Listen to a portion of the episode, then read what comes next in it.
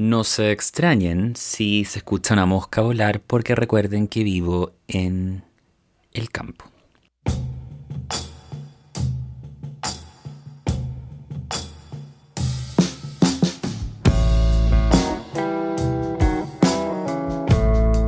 El día de hoy no quería grabar. Yo pensaba que iba a grabar mañana porque dije, bien, o sea, eh, grabé hace dos noches el primer podcast que la verdad fue bastante pequeño. Encuentro que siete minutos fue poco para lo que podría haber hablado. Creo que el tema da para mucho más, pero yo no sabía cuál iba a ser la recepción de ustedes.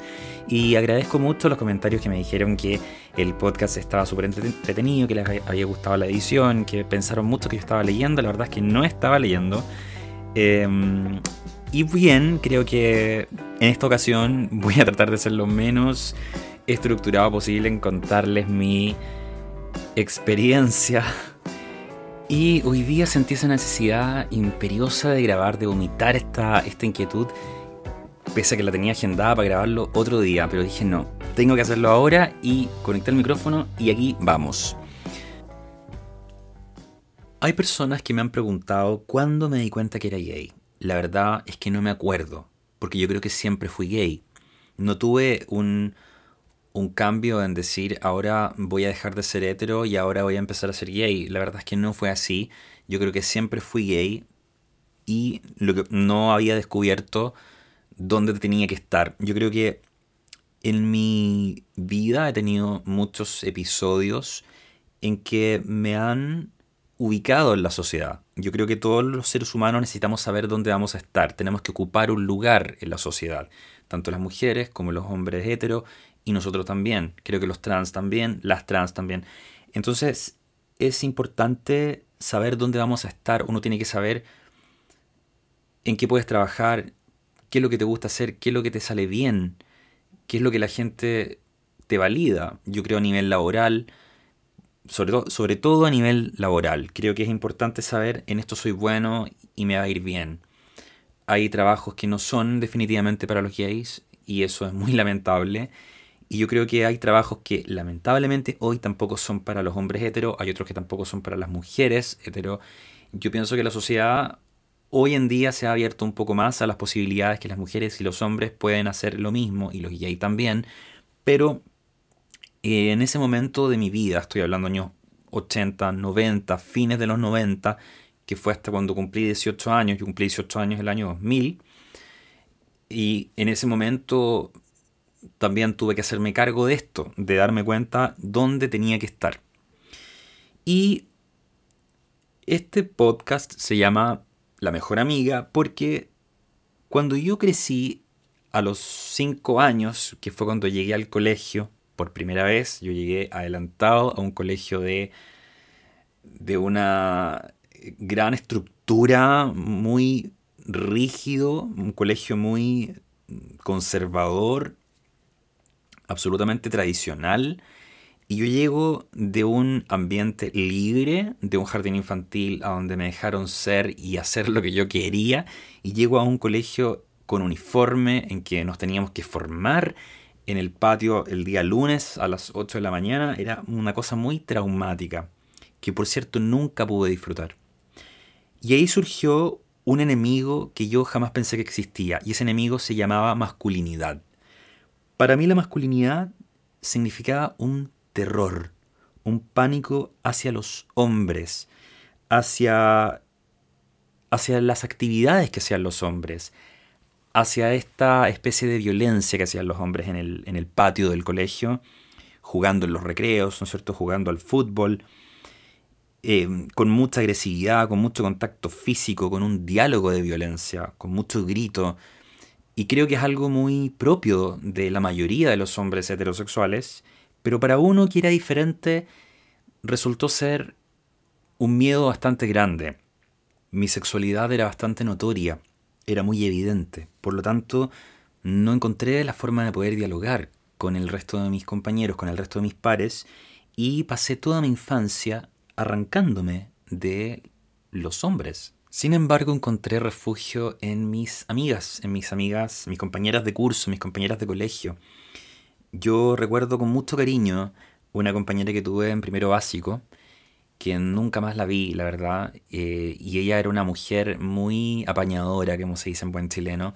Siempre estaba conmigo, jugaba conmigo en el patio, se escondía conmigo también. No le gustaba mucho jugar con las mujeres y eh, no le gustaba mucho en general tener mucha vida social, entonces éramos súper amigos. Y ella fue una gran compañera. Yo me acuerdo que el año 91, me parece, o 90, 91, estaba de moda, me acuerdo, eh, este grupo Dance, eh, Technotronic, y me acuerdo que teníamos el cassette, yo tenía el cassette, ella también tenía el otro cassette, y eh, también escuchábamos otros grupos que eran de grande, como Patch Mode, Erasure, y compartíamos en general, teníamos harta, harta música y teníamos esa esa, esa cualidad, digamos, que, que, con la música nos conectamos muy bien. Esto fue cuando yo era muy pequeño, pero con, la, con, con, mi, con mi crecimiento, ya en la pubertad, a los 13 años, 14 años, las mujeres, mis compañeras de curso, que eran mis amigas, empezaron a demostrar otros intereses en la sociedad en general. Ya les gustaba poder ir a fiestas. Las mujeres generalmente maduraban un poco antes que los hombres. Entonces las mujeres tenían esta, esta cualidad de poder salir, arreglarse, disfrazarse de, que, de, una niña más grande y podían salir con otras amigas de carreta en la noche, algo que era muy típico. Entonces, ¿qué fue lo que pasó? Que empecé a refugiarme de una forma muy frágil en algunas compañeras de curso. Y el problema fue que estas amigas, algunas, comenzaron a usarme. Y me utilizaban. Entonces mi mesada, en vez de que yo la gastara en mis discos, yo les prestaba plata a estas chicas o les compraba cosas. Y yo me acuerdo que tenía una compañera en, en el colegio, en cuarto medio, yo ya con 18 años cumplidos, y yo estaba en una posición tan frágil de, tan, de recibir tantos insultos, tanto ninguneo, tanta discriminación, que yo era lo similar a un perrito abandonado.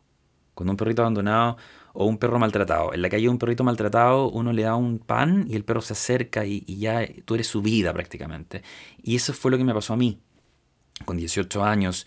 Y estas amigas, algunas me usaron muy mal. Entonces, siento que salíamos a recreo, yo tenía la obligación de comprarles algo o salíamos del colegio, íbamos al centro de la ciudad, yo les tenía que comprar algo, eh, un colet o una tintura para el pelo, me acuerdo, cosas tremendas. Y la amistad no fue genuina. Yo siempre lo, lo, percibo muy, de forma muy triste, cumplir 18 años y pensar que la amistad hay que pagarla. Entonces, de esa forma llegué a los 18 años. Esa fue mi, mi, transición de niño a hombre, con, ese, con esos valores. Y todo esto se fue derrumbando cuando mis amigas conocían a sus pololos.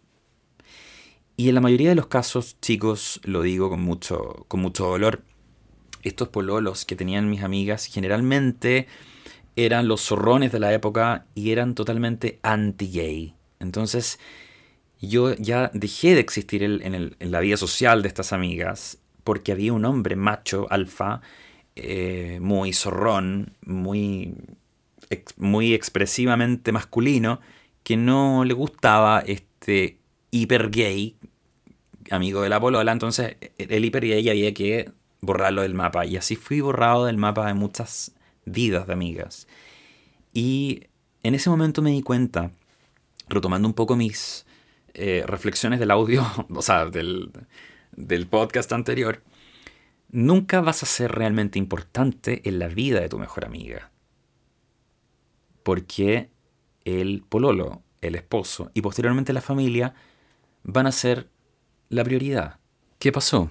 Que yo dejé de buscar esta imagen de protección, de paz que me entregaban las mejores amigas y descubrí que puedo tener amigos hombres hetero. Y fue un cambio, otro boom en mi vida. Fue impresionante. Lo que yo durante años había evitado, hoy en día lo disfruto. Y de hecho, uno, uno de mis grandes amigos, que por supuesto es hetero, puso hace muchos años en su Instagram una foto que nos tomamos juntos y se etiquetó y puso, si no tienes un amigo gay, fracasaste como hetero.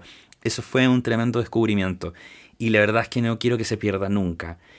En fin, hay personas que pueden pensar que yo estoy demasiado cerrado en el tema gay. Y el tema gay para mí es como muy, muy, muy, muy importante. Y la verdad es que sí lo es. Es muy importante porque es lo primero que se ve en mi vida. Mm, no es mi trabajo, no es mi look, no es que sea buena persona o mala persona, buen amigo, mal amigo, buen profesional, mal. No. Lo primero que se ve es que soy gay. Y eso es muy notorio. Entonces no puedo no hacerme cargo de la imagen que estoy proyectando. Y mis pares gays me dicen que soy un cola intenso.